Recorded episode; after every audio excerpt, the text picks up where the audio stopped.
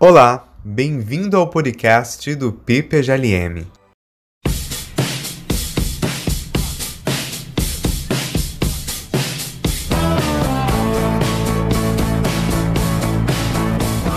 Nós vamos conversar com Matheus Dias sobre psicologia a partir do clássico filosófico A República, de Platão. O Matheus é doutor em filosofia pela PUC, aqui do Rio de Janeiro, em que realizou pesquisa sobre a acrasia antiga e a fraqueza da vontade contemporânea.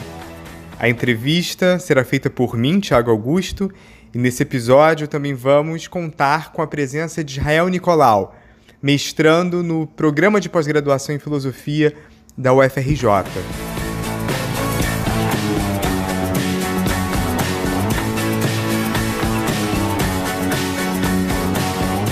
Para começar, Matheus, fala pra gente sobre quais perspectivas podemos tratar de discussões psicológicas na filosofia antiga, especialmente a partir do pensamento filosófico de Platão.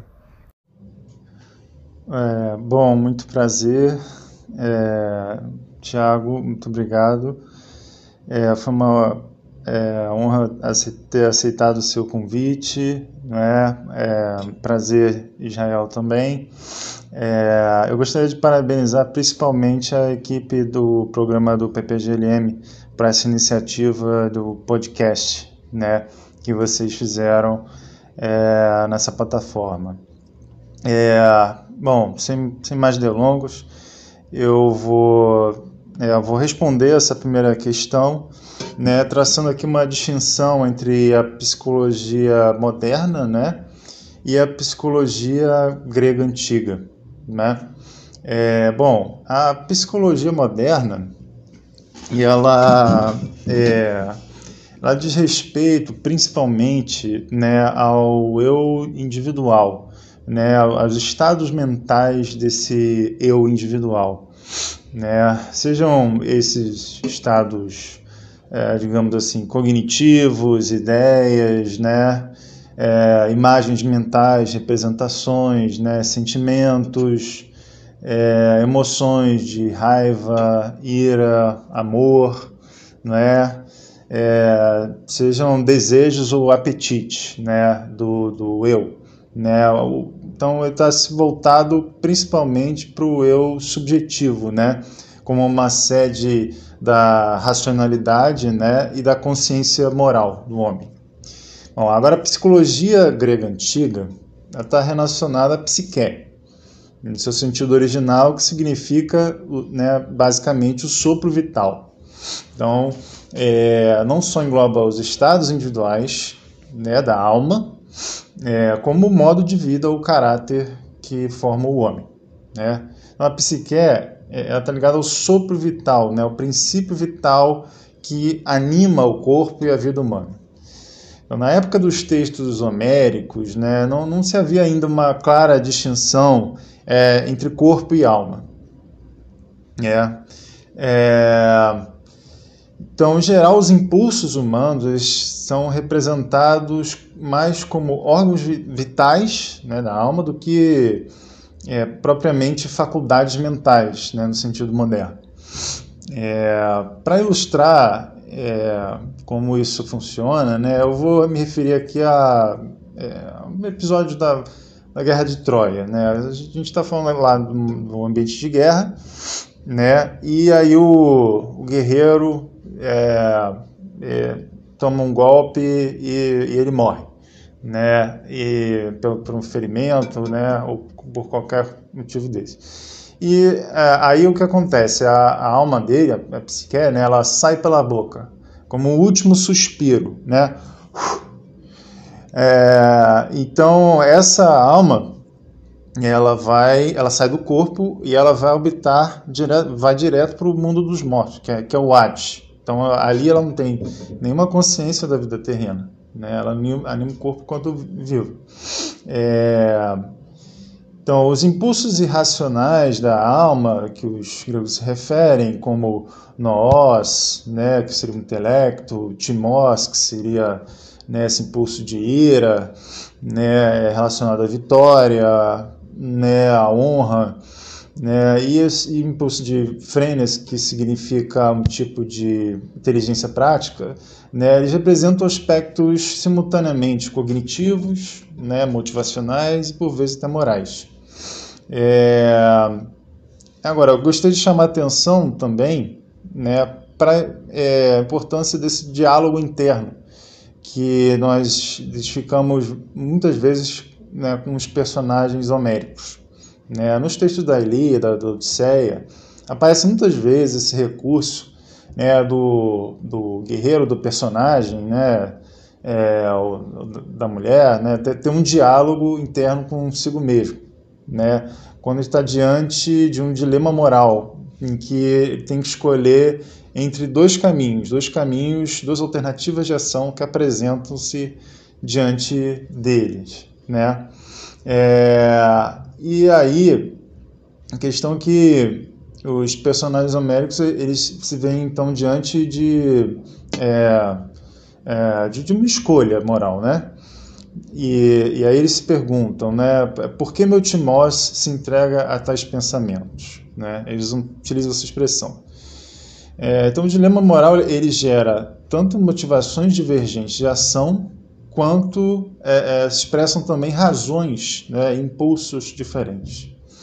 É, é então, assim como nós né, é, ouvimos o conselho, né, dialogamos né, com os nossos entes queridos, que nos levam a refletir sobre diversas escolhas morais que nós temos que fazer ao longo da vida, né? Há também um diálogo interno ocorrendo dentro da alma, né? entre as nossas diferentes motivações. É, é, então, é, para ilustrar essa, essa dimensão moral, né? essa, dimensão dialógica do, da alma, eu vou chamar a atenção para dois episódios aqui. Né? É, o conflito interno de Aquiles no, na, no canto 9 da Ilíada, né? É, e o conflito interno de Odisseu, que se, se apresenta lá no na canto 20 da Odisseia.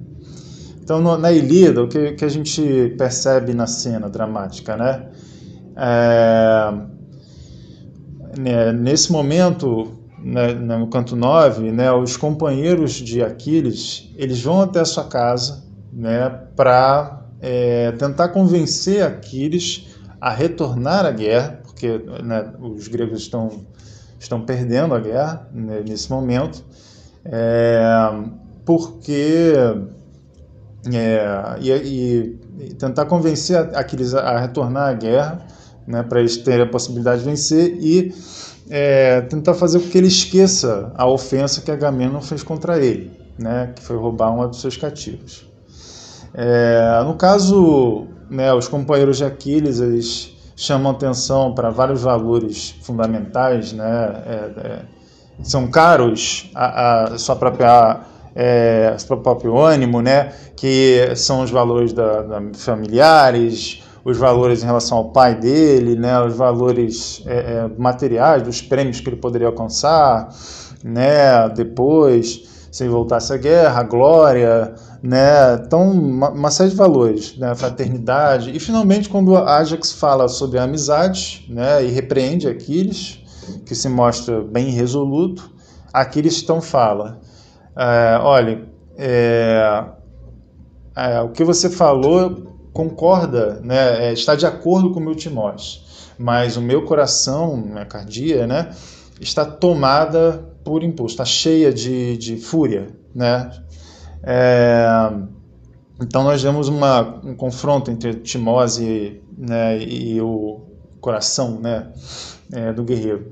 É, em outro caso, né, um caso que é até mencionado na própria República, é o caso da, do, do, canto 20 da Odisseia, o início do canto, quando é, Odisseu né, é, está disfarçado, está né, tá chegando em Ítaca, é, e ele ele está disfarçado como ali um mendigo, né? E ele se depara, né, com as suas é, antigas servas, né, é, indo se encontrar com os pretendentes da sua esposa, né? É, que estão ali para tomar, tomar o seu lugar, no caso. E ele, indignado com essa cena né, e pela traição das servas, ele sente o impulso de matar todo mundo ali mesmo. Né? É, só que ele refreia esse impulso e aí ele narra um diálogo, né? É, parece um diálogo entre ele e o Timóteo dele, né? Ele fala, é, calma Timóteo, né? É, nós já enfrentamos é, situações mais adversas, né? Como é, a batalha contra o Ciclope, né? os os tempos que nós passamos, né, é, errante no mar e tudo mais, né? Então eles tentam refriar esse seu impulso, né? É, conversando com seu Timóteo, né? Então é, é, esses elementos todos são é, é, levados em consideração quando Platão é, constrói essa psicologia platônica na República, né? é, o eu psicológico ele é formado né, por essa ampla variedade de desejos e impulsos que se confrontam.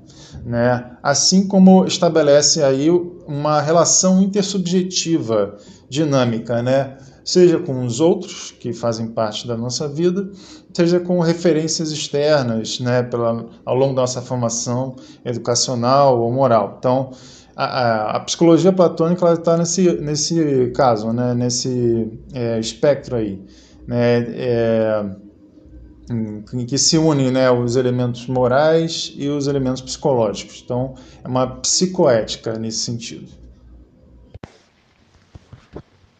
Mateus, pode nos dizer como o exame da natureza da alma surge no contexto das discussões da República? Como é que aparece como um tema do diálogo travado entre Sócrates e os irmãos Glauco e Andimanto? É, então, Jal, eu acho que o, o, exame da natureza da alma ele surge justamente a partir do desafio da justiça, né, da analogia cidade, da cidade da alma.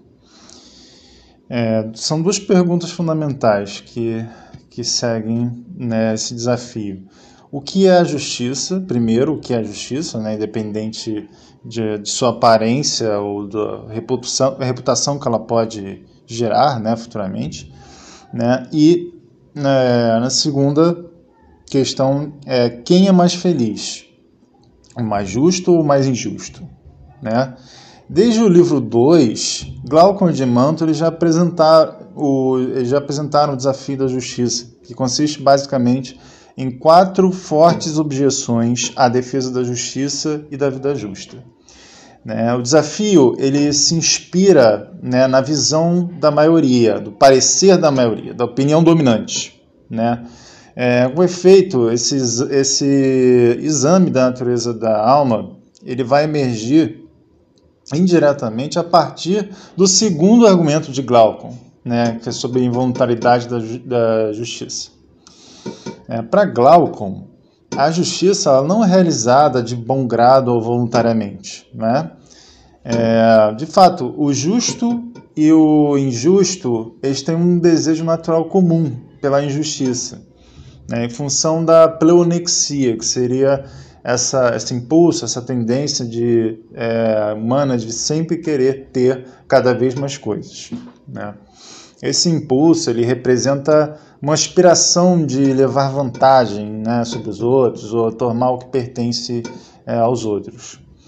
É, o conto de, de Giges, né, é, e o seu anel de invisibilidade, ele é fundamental para entender o que está em jogo aí, justamente porque ele mostra que se nós tivéssemos né, de posse desse anel de invisibilidade, né, qualquer um de nós estaria disposto a cometer os maiores crimes e as maiores injustiças, desde que nós estivermos é, livres de punição e longe do olhar da, da comunidade, né?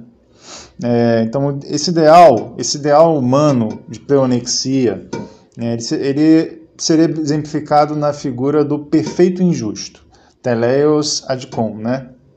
que é, seria o suprassumo da justiça, que é parecer justo sem o ser.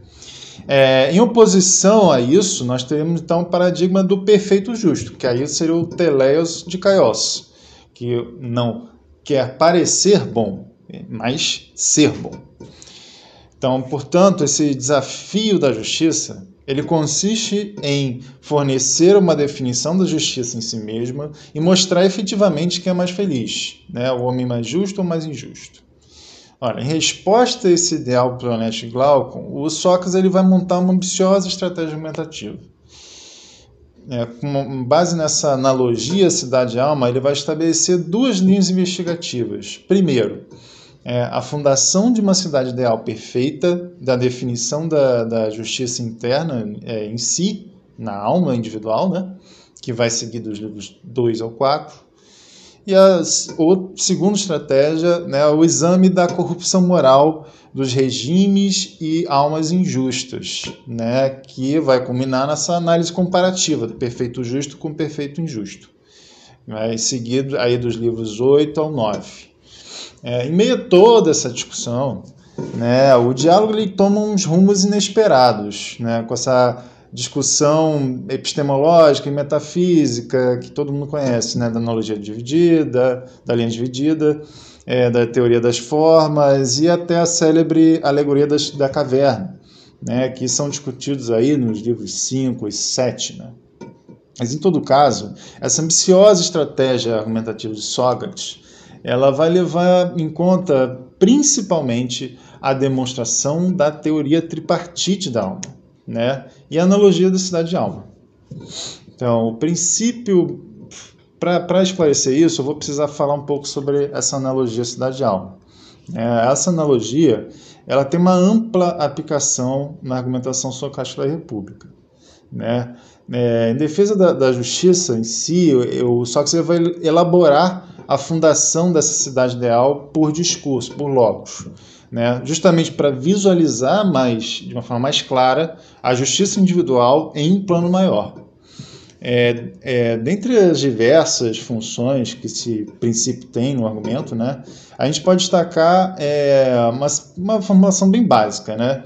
É, a, é, a cidade ela tem a, a, característica F, C, os cidadãos, ou a classe predominante no governo, ela tem a mesma característica F. Né? Então, é, só para é, deixar claro, eu vou deixar de fora aqui é, é, várias controvérsias interpretativas em torno da aplicação desse, dessa analogia, que tem diversas outras aplicações além dessa. É, mas no livro 4, né, o argumento ele vai levar a considerar que a cidade ideal perfeita ela seria composta de três classes naturais, então, né, dos artífices, dos auxiliares e dos guardiões. Então, supostamente, as três classes naturais elas corresponderiam a três motivações diferentes da alma individual. E aí, com isso, Sócrates mostra né, é, que a teoria tripartite ela consiste em três partes da alma. Né, a, a racional, logisticon, a impetuosa, timoides, né, é, vou chamar de impetuosa no momento, e a, e a apetitiva, que é o epitimeticon. Então, no final, o exame socrático ele vai concluir que a definição da justiça individual é, é, em si, ela constitui a organização e a harmonia desses três elementos da alma. Só que né, o segundo problema ainda não teve uma resposta satisfatória de Sócrates. Né? É, porque ainda restou ele traçar uma comparação né, definitiva entre a vida do mais justo e do mais injusto. Então, para isso, o que, que, ele vai ter que fazer? Ele vai, vai, ser necessário aprofundar, então, esse exame da psicologia humana com base nesse, nesses caracteres é, é, e almas né, é, regimes né, e almas degeneradas que vai seguir aí no livro 8 e 9. Então, nessa última análise, o Sócrates vai investigar uma série de regimes caracteres mais injustos. Né?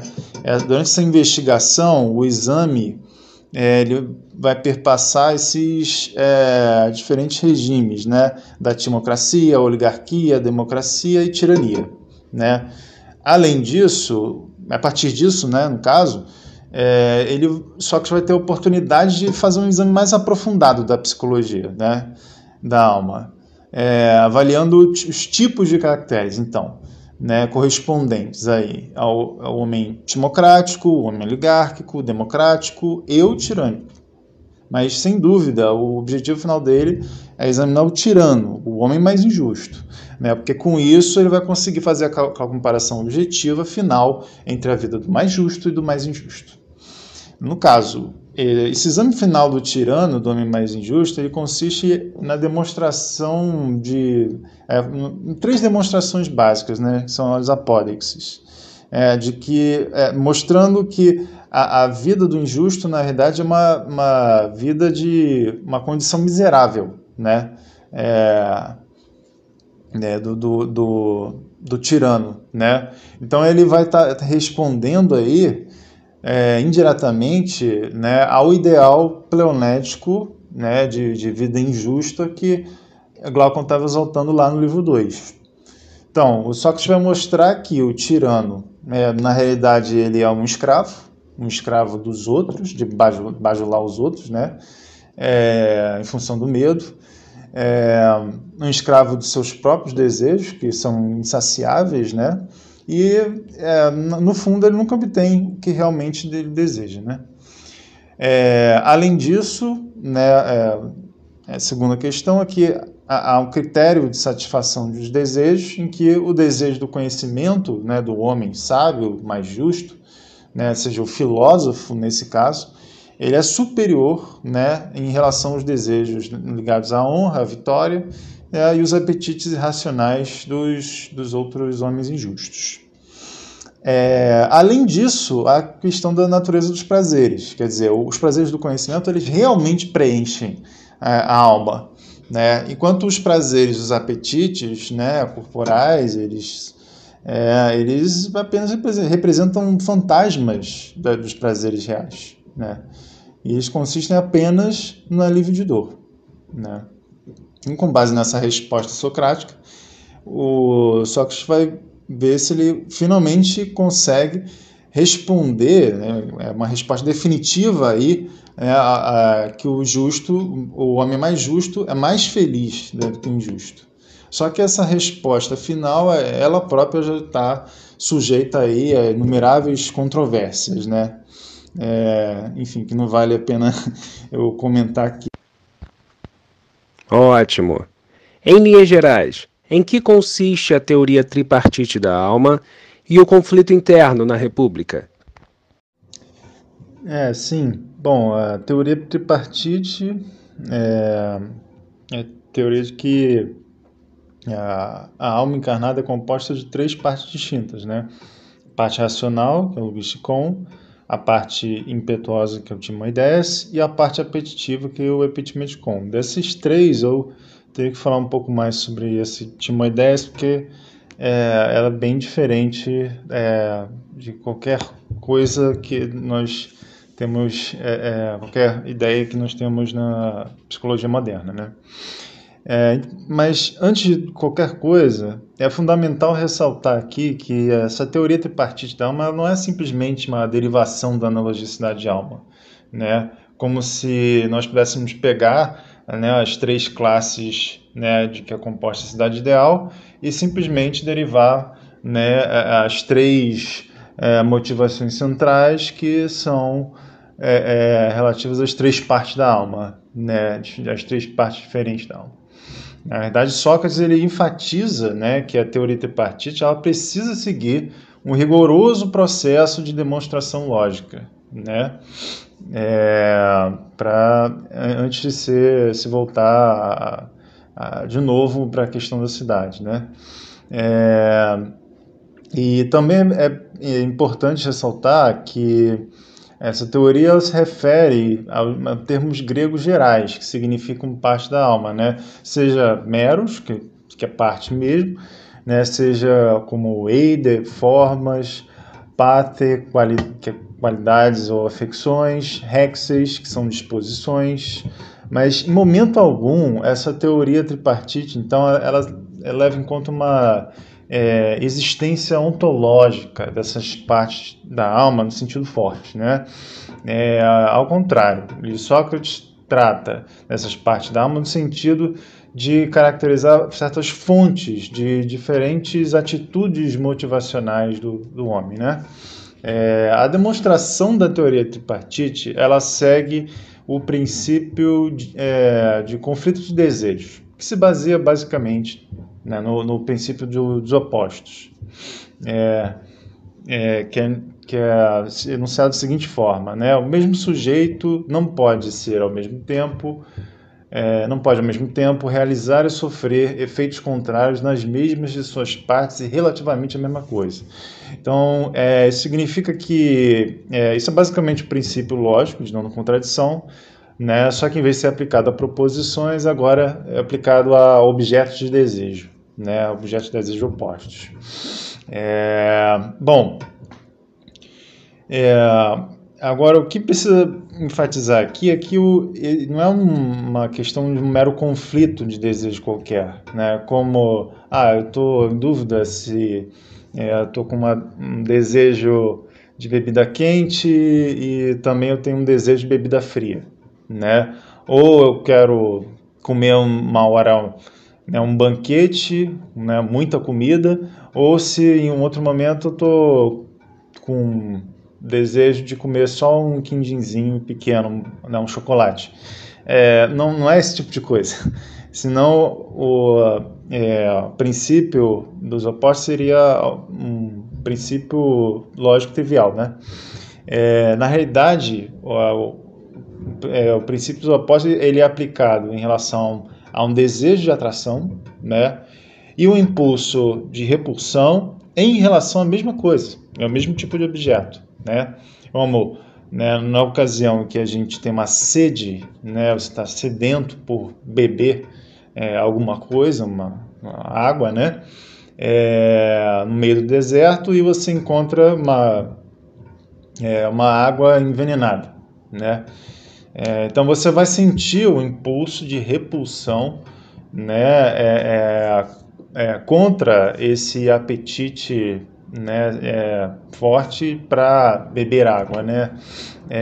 e a mesma coisa vai ocorrer quando você está diante de uma comida estragada, por exemplo, né? Você vai ter o, né, pode ter muita fome, mas você não vai em direção, né, não vai comer a comida estragada justamente porque é, é, existe um impulso racional aí que te refreia, né?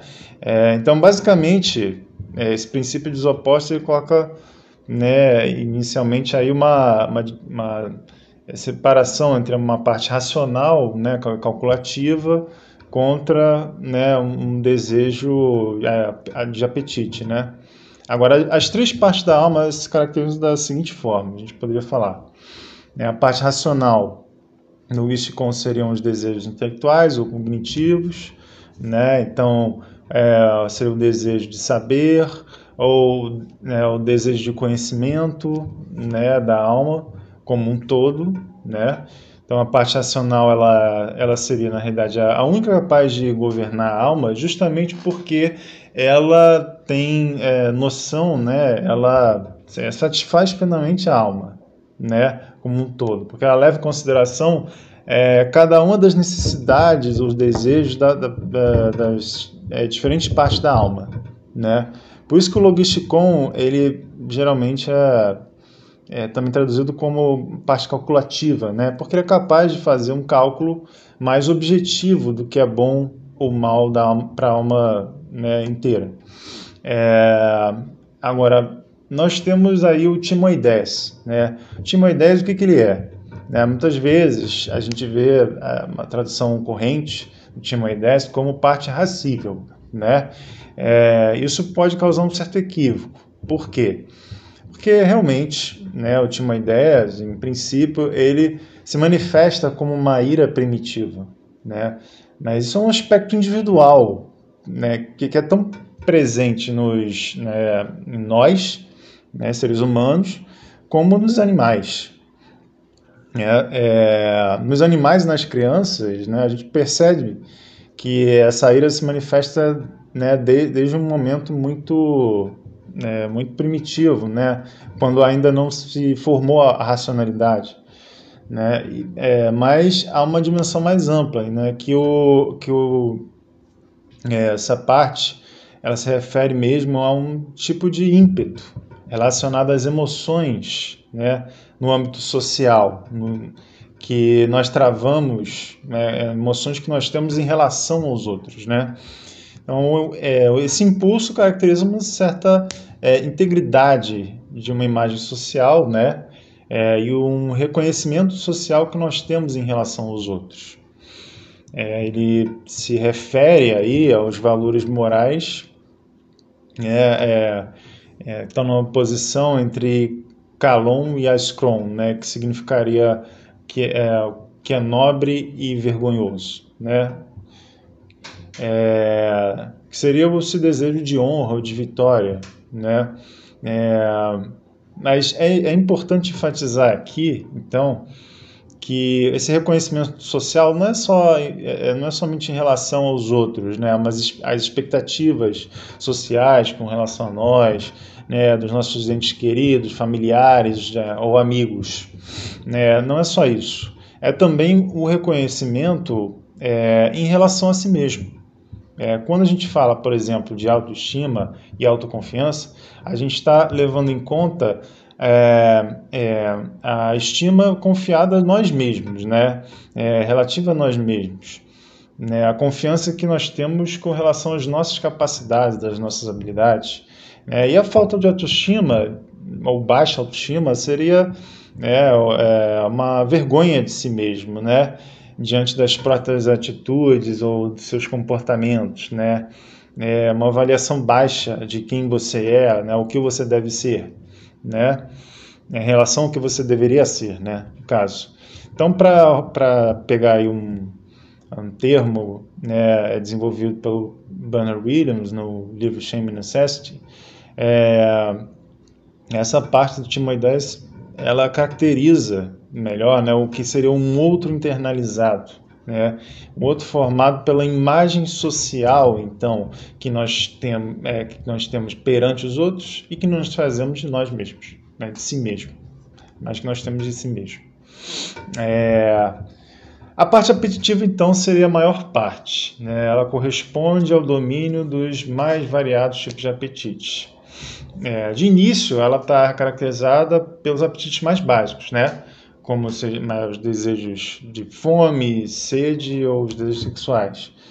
Só que isso reflete, é, na realidade, uma natureza mais animal, instintiva do homem, né? especialmente quando é confrontada com a parte racional.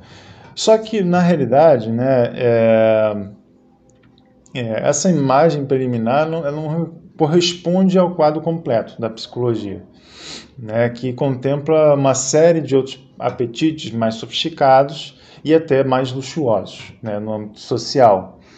É, por quê? Porque a gente, quando a gente segue ali no, no exame dos tipos de, de, regimes e almas injustas do livro 8 e 9, a gente é, encontra ali o predomínio né, é, cada vez mais, mais forte né, da parte apetitiva, ou dos apetites da parte apetitiva sobre a alma. Né? É, e aí você vai ter uma nova divisão dos, dos apetites por conta disso. Né? Você vai ter uma divisão do apetite, os desejos necessários e os não necessários, né? os desejos necessários relativos aos apetites mais baixos de sobrevivência humana, como né, a sede, a fome, dentro dos limites né, da saúde, do bem-estar físico né, e da preservação econômica do dinheiro.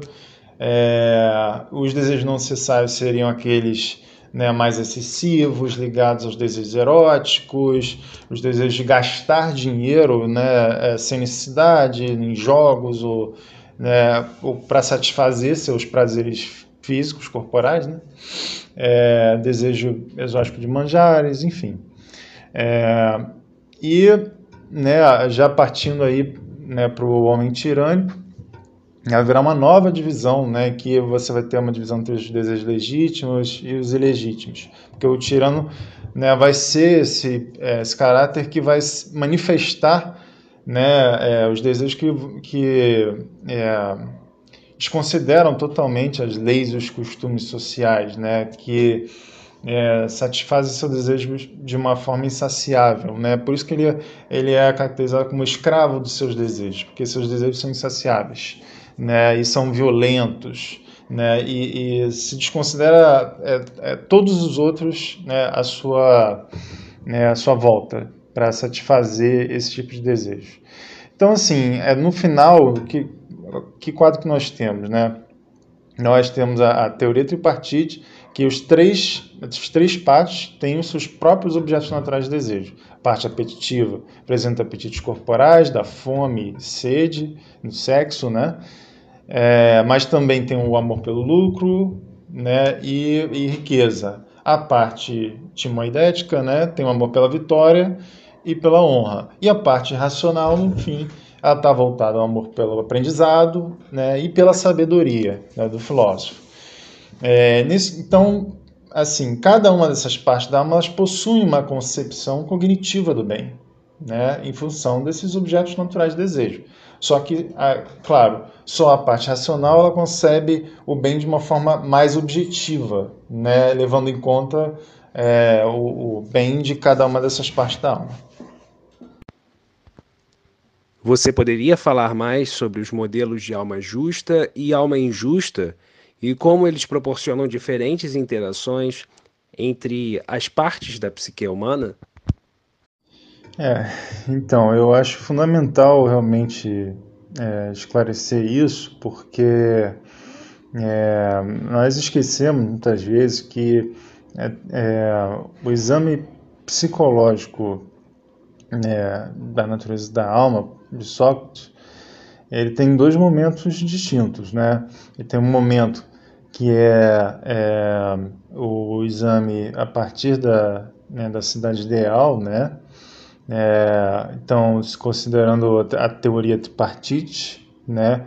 Dentro dessa é, composição da, é, da, da alma justa, né? A alma em que os elementos né, da, da alma estão em organização, né, em organização harmônica, é, mas também há né, o, o exame psicológico dos caracteres e das almas injustas, né, que segue do livro 8 ao livro 9.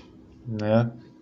É, então, assim, é, em primeiro lugar, né, eu teria que caracterizar o, o que, que significa né, a, a composição da alma justa. Né? Predomínio, é, é, então, na alma justa, né, a gente tem um predomínio da parte racional sobre as partes inferiores é, da alma. Né? Há uma estrutura ali hierárquica né, entre a parte racional, é, a parte né, do timoides, né, timoidética, que seria aliada natural, no caso, da parte racional e se confrontaria com a é, parte é, apetitiva, né, nesse caso. É, então, ela, essa composição da alma, né, ela é, ela é, é analisada justamente a partir dessa correspondência da cidade e da alma justa. Há um, uma, é, um isomorfismo da cidade e da alma, porque ambas têm as mesmas partes nesse caso. É, agora, a razão né, nessa estrutura, ela delimita o que é adequado, né, igualmente a cada uma das partes da alma. Então, é, você vê que há uma relação, essa reação, relação hierárquica, né, natural das partes da alma. E é, se estabelece então também um, um tipo de dinâmica é, é, intelectual e persuasiva, né, da parte racional dirigida às partes inferiores e racionais da alma, através do discurso, né, e até pela persuasão também, né. Por quê? Por que isso é, ocorre? Porque a própria alma justa ela foi formada, né, ela foi constituída a partir de uma educação é, é, especial né, das partes irracionais. Né, é, pela, seja pela cultura, uma, que eu estou chamando aqui de musiqué, que isso é basicamente as, as artes das musas, né? E a, também a educação formal dos atenienses, que seria a paideia. Então, nessa estrutura psicológica né, da alma justa, o ponto de vista epistemológico privilegiado da parte racional ele prevalece sobre o ponto de vista mais é, é, limitado, né, como eu falei, das partes inferiores da alma. Né? Então, é, é, o agente consegue caracterizar de uma forma mais objetiva né, o valor do bem e dos seus prazeres. Agora, no, no, na alma injusta, você vê outra configuração. Por quê? Porque a alma a, é, se caracteriza aí a, a injustiça interna, né? quando o, há um conflito entre as partes da alma e é, é, é, há uma sublevação também de uma parte contra o todo da alma, né? É, que escraviza as, as outras partes da alma. Com o predomínio dessa, das partes inferiores, você vai ter, é, você pode ter dois tipos de predomínio, né? O predomínio da parte é, é impetuosa, timoidética, né? É, que está ligada à honra e à vitória, é, ou a valorização, né, o predomínio aí da, da parte apetitiva, né, que vai valorizar os apetites ou os desejos irracionais, né, é, mais básicos.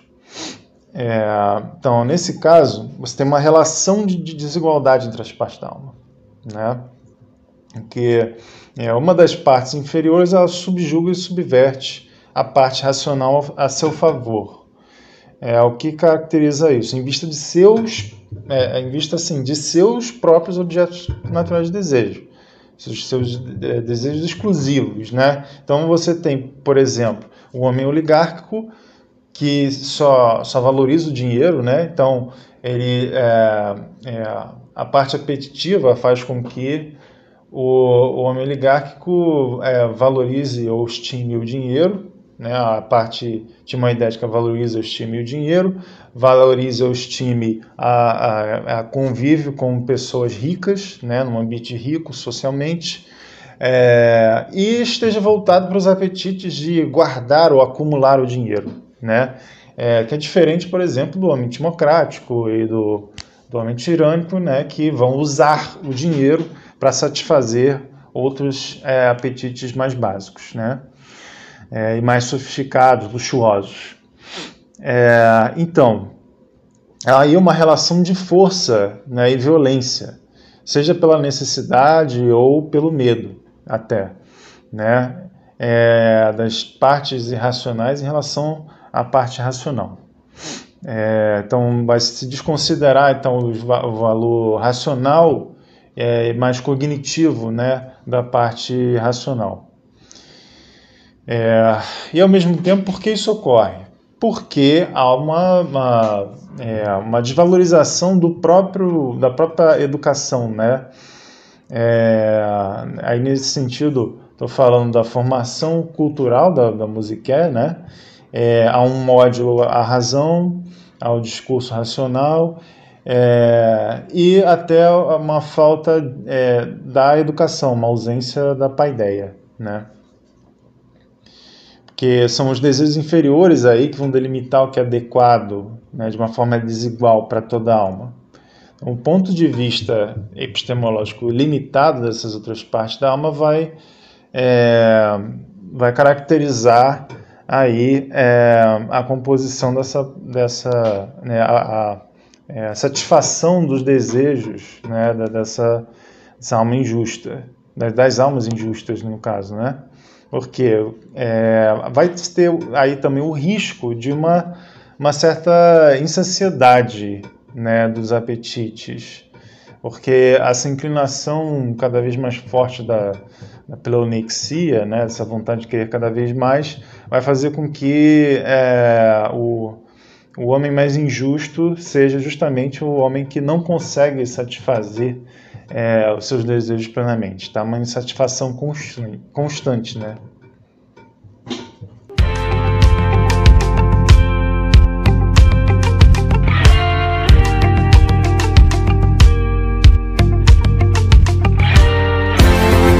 Beleza, Matheus. Olha, nós sabemos que ao longo da República são apresentados vários casos de conflito psicológico. No livro 4, nós temos o conflito e suposto caso de fraqueza da vontade de Leôncio. Poderia falar mais pra gente sobre o fenômeno da acrasia antiga? É, sim, sim. É, para entender é, o que é a acrasia antiga, né, a gente tem que o que é, o que se consiste esse fenômeno do Leôncio, esse caso de Leôncio, né? A gente tem que entender o que consiste esse fenômeno da acrasia antiga, né? Não, para explicar isso, eu vou recorrer aqui a alguns exemplos tanto cotidianos, né, que é um fenômeno muito familiar, na realidade, para nós. É, quando a gente encontra, por exemplo, o caso de um diabético que recebe uma prescrição médica né, para não é, comer mais doces e né, do nada numa festa numa empresa, né, ninguém no, né, as pessoas viram os olhos, de repente a pessoa começa a comer é, desesperadamente um doce, né, depois se arrepende do que fez né, e fala o quanto está arrependido. Né, seja uma pessoa que insiste em uma paixão destrutiva, extraconjugal, que vai arruinar o casamento dela, né? ou uma pessoa que é, cede a um impulso de preguiça né? e posterga aí é, o, é, uma tarefa, um trabalho. Né? Quando a gente trata de, desses casos, a gente está falando basicamente de um conflito né, entre a razão e as paixões humanas. É, bom, dentro da literatura grega, né, esse fenômeno é especialmente mais claro, né, é, a partir das falas da, das personagens de, do, de Eurípides, né? É, tanto a Fedra no Hipólito, né, na tragédia de Hipólito, e a, a Medeia na obra né, que tem o mesmo nome. Então, no, no Hipólito, né, a gente vê que em determinada altura da tragédia, a Fedra faz um discurso célebre, assim, né, sobre a condição da vida humana é, diante das paixões irracionais, né, é, e o que, que consiste conhecimento moral humano, né? Ela fala o seguinte, né, sabemos e compreendemos o bem, mas não fazemos por inércia ou por preferir um prazer qualquer diante do que é nobre, né? É, por outro lado, nós também temos aí o, é, o conflito de Medeia, né? É, o conflito do, do ímpeto do Timós de Medeia, né, contra o seu impulso materno. Justamente, né, no momento, na ocasião em que Medeia é, é, se de, depara com, com a, o, o momento que ela percebe, né, que ela vai ter que matar os próprios filhos, né, para é, seguir adiante seus planos de vingança contra o seu ex-marido Jazão, né? Ela diz o seguinte: Eu sei que o que eu farei é mal, mas o meu Timós é mestre da, dos meus planos, né, das minhas deliberações de vingança. O Timós é a causa dos maiores males aos mortais. Né? É, e né, no Protágoras, especificamente, o Sócrates vai apresentar uma descrição tradicional da acrasia, né? É, refletindo então uma, essa, essa opinião corrente que estava circulando né, em Atenas sobre esse tipo de fenômeno a partir das tragédias que a gente mencionou, né? E ele vai estabelecer a seguinte formulação, né? É, um homem quando ele sabe o que é melhor, né?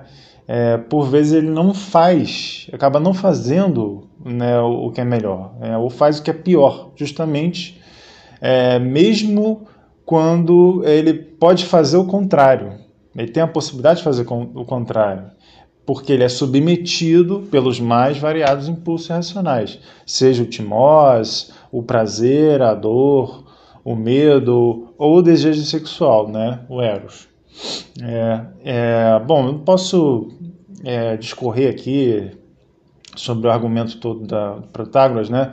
Mas só para é, é, traçar aqui algumas considerações gerais sobre as conclusões de Sócrates, eu vou falar aqui, mencionar algumas teses socráticas. Contra essa opinião dominante, né, o Sócrates ele vai rejeitar, então, a sacrasia tradicional. É, ao contrário, o que, que ele vai fazer? Ele vai defender é, uma verdadeira descrição do fenômeno como um tipo de ignorância, é, em relação particularmente às magnitudes do, do prazeres e dores, né? É, as magnitudes reais né, dos prazeres e dores. É, é, mas para ele promover isso, ele vai ter que mostrar que, na realidade, o fenômeno é um tipo de processo ilusório, né? É promovido aí pela potência da aparência, né? dos prazeres no, no tempo. É, e a partir disso, ele vai estabelecer então esse famoso paradoxo socrático, né? que ninguém é voluntariamente mal, ou que ninguém faz o mal é, de bom grado. É. Mas, assim, em linhas gerais, o objetivo final de Sócrates é só comprovar que o acrático ele não tem conhecimento moral né, do que é o bem. Mas, é, é, em momento algum, ele vai fazer um exame mais aprofundado né, sobre o que efetivamente ocorre durante esse fenômeno da crasia, né, é, ou mesmo vai fazer um tipo de exame né, da natureza da alma, psicológico, né, como a gente vê na República. Não, mas é, ele, na verdade, ele simplesmente vai assumir, né, é, ao longo desse, é, desse argumento, que é um pressuposto grego, né, da unidade da alma né? que quer dizer que a alma é uma coisa única e indivisível. Então, por isso justamente que tem um contraste tão é, é, grande, né, entre essas teses socráticas do Protágoras e a, a psicologia tripartite da República, né? É, mas o que é fundamental salientar, antes de qualquer coisa, é que a crasia antiga ela não é um foco né, do exame psicológico da República. Né? Ao longo da República, Platão se preocupa em considerar apenas é, o conflito interno da alma, né, em geral, né, e a presença dessas diferentes motivações humanas é, na alma, é, no comportamento humano, né? Mas em nenhum momento a, a, crasia adquire, como no Protágoras, né, é esse estatuto de um problema filosófico né, destacado. É, mas, em todo caso, nós podemos perceber aí um, uns casos de conflito interno da alma na República, né? É, mas mas é, levando em conta que, se, que o foco está voltado para o caráter moral, né? É, e não propriamente para a crasia, né? Como a gente pode ver né, no conflito no conflito do, dos, dos homens injustos, né? E particularmente nesse conflito Nesse caso de Leôncio, né, que é um caso particular bem é, diferente né, e tanto estranho. Por quê? Né? O, que, o que é o caso de Leôncio? Né? Só para descrever aqui, para deixar mais claro. O caso de Leôncio né, é, é descrito ali na República, né, no livro 4, né, que o Leôncio ele estava passando pelas muralhas do, de Atenas, né, e ele observou que um carrasco ele estava jogando uns cadáveres assim para fora da, da muralha, né?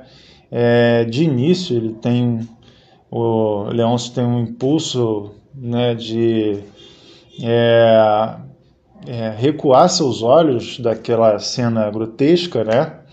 É, e ter vergonha até de si mesmo, né? Só que no final das contas é, ele tomado por uma paixão forte ali, um apetite esquisito, e aí ele acaba se voltando de novo para né, essa cena e, e fala para os próprios olhos, né? É, aqui está seus malditos, né? Se, é, se deleita com esse, com esse belo espetáculo, né? É, então, então a gente vê esse, esse confronto, né? Claro que né, esse negócio de belo espetáculo é, é, um, é uma coisa irônica, né? É, mas você se confronta né, desse impulso irracional de contemplar os cadáveres com essa vergonha de si mesmo diante dessa atitude. Bom, mas o que consiste essa vergonha? Né? Por que tem vergonha de si mesmo? Essa vergonha está ligada à parte timoidética, né? que é essa parte que toma armas né, pela razão né, contra o, esse, essa paixão irracional, esse apetite irracional. Né? Mas, mas por quê? O que, o que, que significa então é, é esse, é, esse impulso de leões por cadáveres? O que, que é esse apetite? Né? Uma certa visão obscura da tradição, né? É, isso poderia estar vinculado a uma, um tipo de apetite sexual por jovens pálidos, né, como cadáveres. Então seria algum tipo de necrofilia, talvez, né? É, mas eu acho que a gente não precisa ir tão longe, não precisa acreditar nessas anedotas obscuras, né? É, é mais provável que esse impulso de leões por ver cadáveres, ele representa até um fascínio humano, né, pela morte, pela violência, né? Como a gente vê aí nesses programas policiais televisivos que ganham uma grande audiência, né, como os programas do, da Atena, né, todos os programas sensacionalistas, as reportagens que exibem é, é, cadáveres e violência, né, e exploram a desgraça humana, a miséria humana, né, ou, ou as vítimas da violência. Então, é, isso não é tão estranho a nós, né? É, isso expressa um certo fascínio humano que existe pela violência e pela morte, que ao mesmo tempo que nos causa uma estranha atração, né, é, também causa uma repulsa, né, uma vergonha diante é, desse, desse tipo de imagem. Né? Nós ficamos envergonhados de nós mesmos, né, por acreditar que né, é, nós de, devemos ser melhores do que, do que isso, né, é, chegando ao ponto de nós questionarmos por que né, estamos assistindo esses programas né, é, malucos, é, por que, que a gente está vendo da Atena, ou por que, que é, né, todo mundo se volta para um, um corpo no meio da rua, né, é, uma, depois de um acidente. Então, é, se, se outra pessoa que né, né é, faz parte do nosso círculo social, né, pergunta por que, que a gente está fazendo isso, né, nós vamos ficar envergonhados, né, é, e nós vamos ter vergonha de, dessa atitude, né, mas enfim, mas o ponto central aqui é, é, é mostrar que é, é, a República, como Protágoras, é, ele assume, assume um tipo de negação da crasia tradicional, né? É, claro, a República apresenta aí uma nova teoria psicológica, essa teoria tripartite, né, que é, em contraponto aí à, unidade da alma do, no, que está né, é, tá pressuposta no Protágoras, né? É, e, é, mas ao mesmo tempo, né, é, a República apresenta sim uma série de casos de conflitos psicológicos né, em, é, tendo esse foco né, na no análise do, do caráter moral, né, dos caracteres morais, né, é, principalmente os caracteres injustos, né, e não especificamente o caráter da crasia. É, é, há, há na, na República, na realidade, dois tipos de modelos psicológicos. Né? Um modelo que seria um modelo hidráulico, né, um modelo de é, que a, é, o, os desejos são desviados, né, é, é digamos assim, é, pela predominância da parte timoidética ou a parte repetitiva na alma, né? Mas ao mesmo tempo, Sócrates não deixa de caracterizar esse tipo de, de modelo como um modelo também de ignorância, né? Justamente que é, quando a parte repetitiva ela toma é, é o predomínio ali do, do controle né, dos desejos da alma, né, é, Sócrates mostra que isso configura um tipo de limitação epistemológica, né? É porque agora é, a alma está só voltada para satisfazer os apetites, né? É, da parte apetitiva, né? Está é, tá concentrada nisso, né? Ela reúne é, as outras partes da alma para estimar os apetites, para é, para se voltar racionalmente apenas para os apetites, né? Então há uma limitação epistemológica aí e ele caracteriza isso como ignorância. Então é, a gente pode dizer que esse domínio das partes inferiores da alma ainda caracteriza uma ignorância, assim como a tese é, é, socrática aí do Protágoras, né? Muito bom, Mateus. A psicologia tripartite da República oferece um modelo psicológico promissor e bastante amplo para explicar casos de conflito interno, como o caso da acracia. Mas pensando sobre a relação entre a acracia antiga e o fenômeno da fraqueza da vontade contemporânea, são diferentes ou podemos encontrar similaridades entre os dois fenômenos?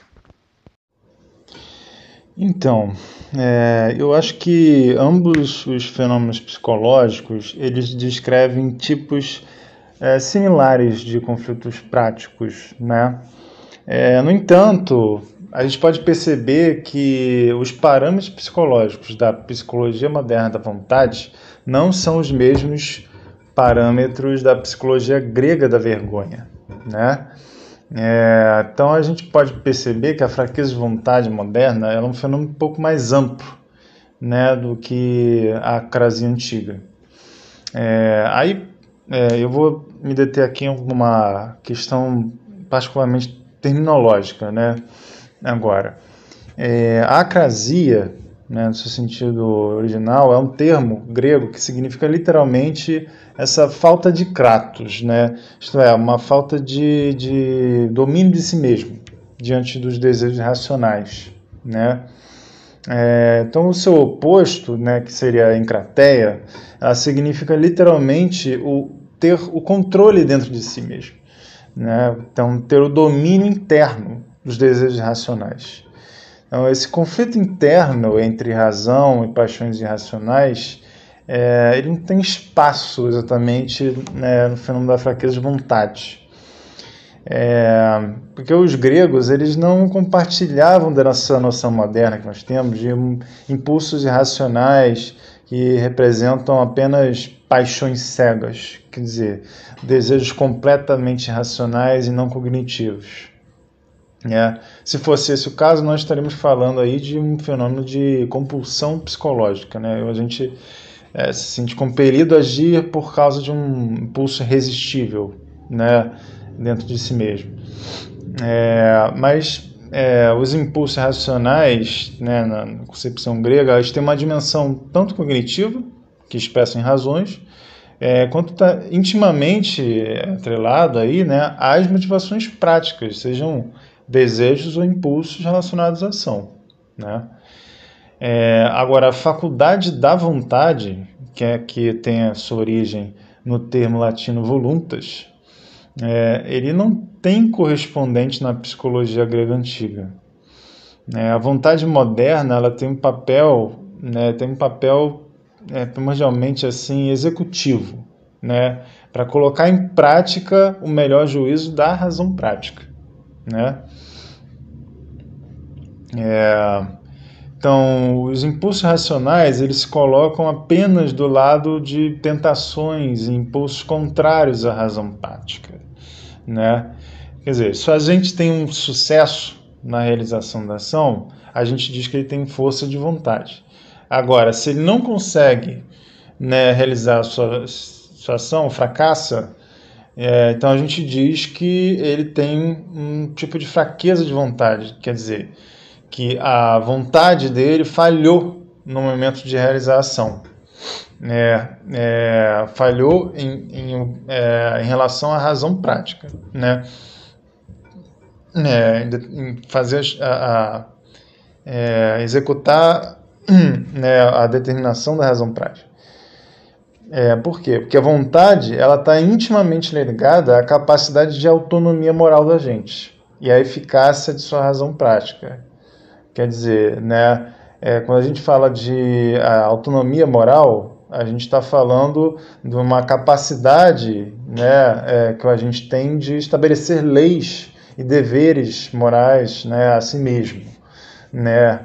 É, e a vontade ela expressa né, essa faculdade intermediária que é, é, deve é, realizar, né, obe obedecer, digamos assim, as determinações da razão prática, né? É, então, nesse sentido moderno, essa fraqueza de vontade, ela extrapola os limites de um problema estritamente moral na, na realidade, né? Que esse melhor juízo da razão prática, ela expressa um tipo de avaliação lógica de todos os fatores, né? É, independente aí das considerações morais. É, então, é por isso que, né, a gente falar de casos de procrastinação, né, e outros tipos de casos, né, é, que envolvem só o próprio agente, né, e, e não só a relação com os outros, justamente porque essa fraqueza de vontade, ela contempla casos de conflito prático mais abrangentes do que a crase antiga. Perfeito, Mateus. Se em Platão, segundo você defende, há uma negação da acrasia e apresenta a nova psicologia tripartite com objetivos diferentes, Aristóteles estaria mais inclinado a encontrar uma posição conciliatória da acrasia tradicional. Para finalizar, fala para a gente quais as principais divergências e, eventualmente, semelhanças entre as abordagens de Platão e Aristóteles na tratativa dos conflitos internos dos agentes. É, bom, a gente pode ver que né, a Ética Nicômaco é, de Aristóteles né, é o primeiro texto que realmente apresenta uma análise detalhada né, do que constitui a ação e o caráter acrático. Né? Então, principalmente se a gente pegar ali né, os dez capítulos iniciais do livro 7, né, ele separa esse capítulo só para tratar desse tema. É. É, eu acho que em grande medida né, isso deve ao papel central que essa condição do conflito interno da alma tem, como, né, por exemplo, o fenômeno da crasia, né, é, tem dentro é, dessa condição fundamental, né, que na realidade se relaciona com a maioria né, de nós, né, maior parte, pelo menos, porque a maior parte dos homens é, não tem um caráter é, excelente ou bom, né? É, e nem é totalmente mal, execravelmente mal, né? É, então, para a gente analisar isso melhor, é, a gente pode considerar, por exemplo, a classificação né, dos caracteres morais que está lá no primeiro capítulo da, da ética é, do, do livro 7. É, é, lá o Aristóteles fala de quatro tipos de caracteres morais, né? É, dois caracteres que devem ser exaltados e dois que devem ser evitados, né? É, então, em primeiro lugar, a gente tem o homem bom, né? O homem excelente, virtuoso, né? Que seria relacionado também ao temperante, né? Que é, é tem uma harmonia entre os seus desejos racionais e sua razão. É, o homem ecrático, né, que é o Encrates, que né, tem essa, esse domínio do, dos seus desejos irracionais. É, o homem ecrático, que seria então aquele homem que não possui né, o domínio, o controle dos seus desejos racionais, suas paixões. e o homem vil vicioso, né, é, que seria intemperante também, né, que é, tem uma harmonia dos seus é, do seu sua racionalidade né, e suas paixões voltadas para o que é mal. É, bom, é, é, na realidade, né, é, essa condição do homem crático, do homem crático é a condição né, do conflito interno diário, cotidiano, que nós passamos o tempo todo. Né? Esse conflito interno entre a razão prática e as paixões racionais. Enquanto o, acrático, ele vive esse conflito interno com suas paixões, mas acaba fazendo o que é melhor. Né? É, o acrático, do outro lado, né, ele vive esse conflito interno, só que ele não consegue agir de acordo com sua é, reta razão. Né? É, bom, é, mas é, essa questão do conflito interno ela tem lugar justamente porque, na, na ética de Aristóteles, justamente porque Aristóteles reconhece, é, em certa medida, né, é, essa divisão entre o elemento racional da alma e o elemento irracional, né? É, é, e, e, é isso para efeitos né, é, do, do, que está fazendo, da análise que está fazendo na ética, né? Então é uma divisão é, em relação a, a, a, ao agir prático do ser humano, né? É, então, nenhuma, ele reconhece, então, de alguma forma, essa divisão entre elemento racional e racional da alma, né? só que ele não, não separa né, é, partes da alma, como Platão, e nem mesmo ele reconhece o impulso distinto do Timós. Né? Então, é, em certa medida, ele concorda com a psicologia do partido, é, né, é, concorda com a psicologia do de Platão, enquanto reconhece esses dois elementos da alma, né? É, que se relacionam para nós agirmos moralmente. Só que a questão é que, ao mesmo tempo, né, é, ele busca reconhecer o fenômeno da classe antiga. Né? É, só que é, na análise que ele faz no livro 7, né, é, ele se contra, é, é, ele parece se contrapor à posição socrática em determinado momento, só que no final né, a, sua, a sua própria descrição do fenômeno, no capítulo 3, ela recai de alguma forma num tipo de ignorância socrática. Né? É, bom, basicamente no, no, né, no capítulo 3 ali do, do livro 7, Aristóteles ele apresenta umas quatro propostas descritivas da acrasia. Né? É, bom, basicamente, né, para resumir um pouco, é, é, a gente pode. É, a proposta de Aristóteles passa por essa estrutura do silogismo prático, que é a maneira como nós pensamos, né, é, raciocinamos para agir eticamente. Né, é, ou para agir em diferentes contextos da, da, da ação prática. Né? E, então, fazer uma analogia, o silogismo prático né, é uma derivação lógica né, a partir de premissas universais, premissas particulares, uma premissa universal, uma premissa particular né, e uma conclusão. Né? E aí essa derivação lógica né, é, constituiria então a forma como nós agimos. Né? Enfatizando aí o caso de um diabético, né, que é, levando em conta esse caso diabético de novo, a gente poderia considerar o seguinte, né, que diante de, de um doce, ele pode fazer um silogismo impeditivo, né, é, que os doces não devem ser provados, né, é, reconhecer no, né, no particular que isso é um doce, né, e seguir para a conclusão que ele não deve fazer isso, né.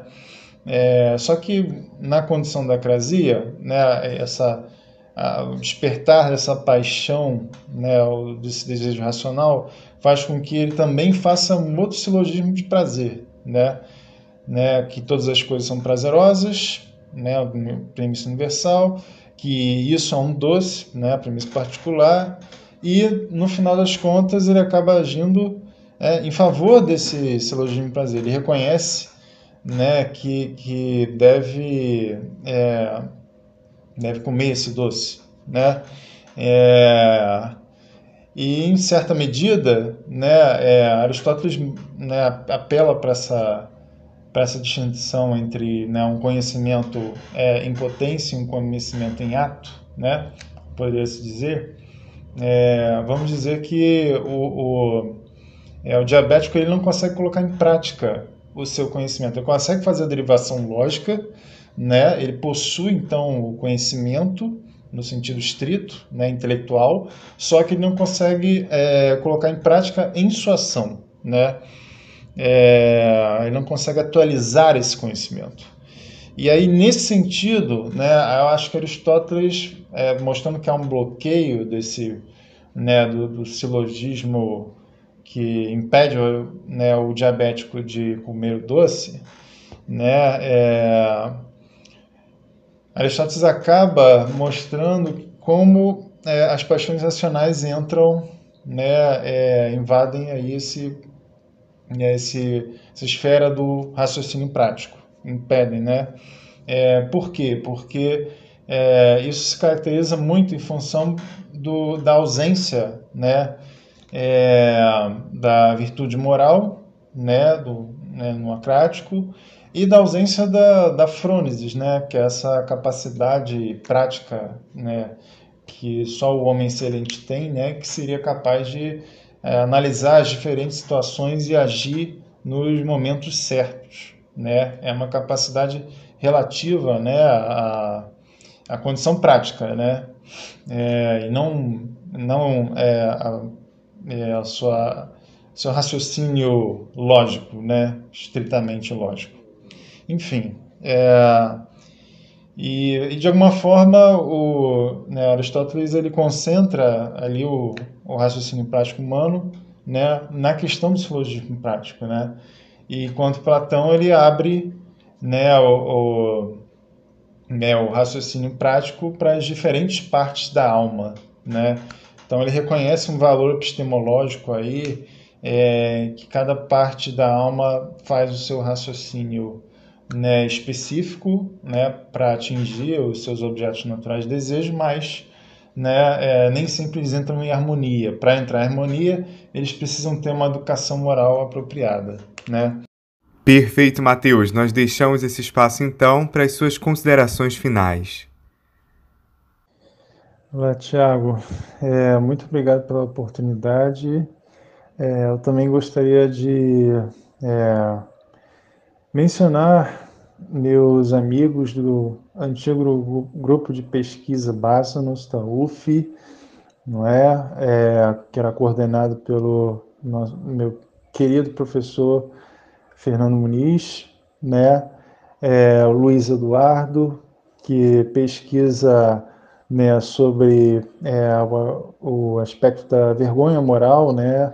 Ao longo dos diálogos platônicos, ele faz uma análise muito interessante sobre é, esse assunto da vergonha moral que é tão pouco discutido, tão pouco analisado, né, nos estudos platônicos. Ele toma como referência a República, principalmente, né, é, e faz uma análise né, da, da, das características psicológicas relacionadas à vergonha moral. E o Pablo Hardouin né, que tem a pesquisa aí sobre a ontologia dos prazeres na República e é, defendeu uma dissertação que tem um fôlego de tese, né, que é a Caverna dos Prazeres.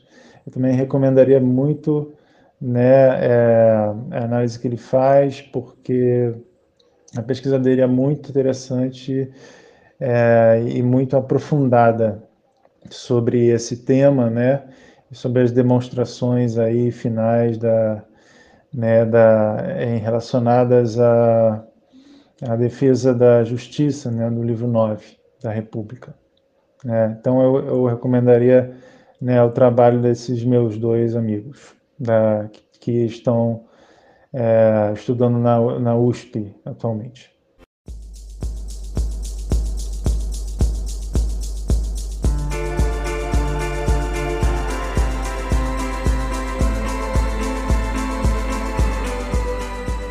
Agradecemos ao Matheus Dias pela ótima entrevista, também ao Israel Nicolau, que esteve conosco hoje. Queremos agradecer a você que nos ouviu pela sua audiência e pedir que nos siga nas redes sociais. Estamos no Instagram, Facebook, Twitter, no nosso canal no YouTube. Assim você ficará por dentro de todas as nossas atividades e eventos. E claro, continua com a gente acompanhando os próximos episódios do podcast do PPGLM.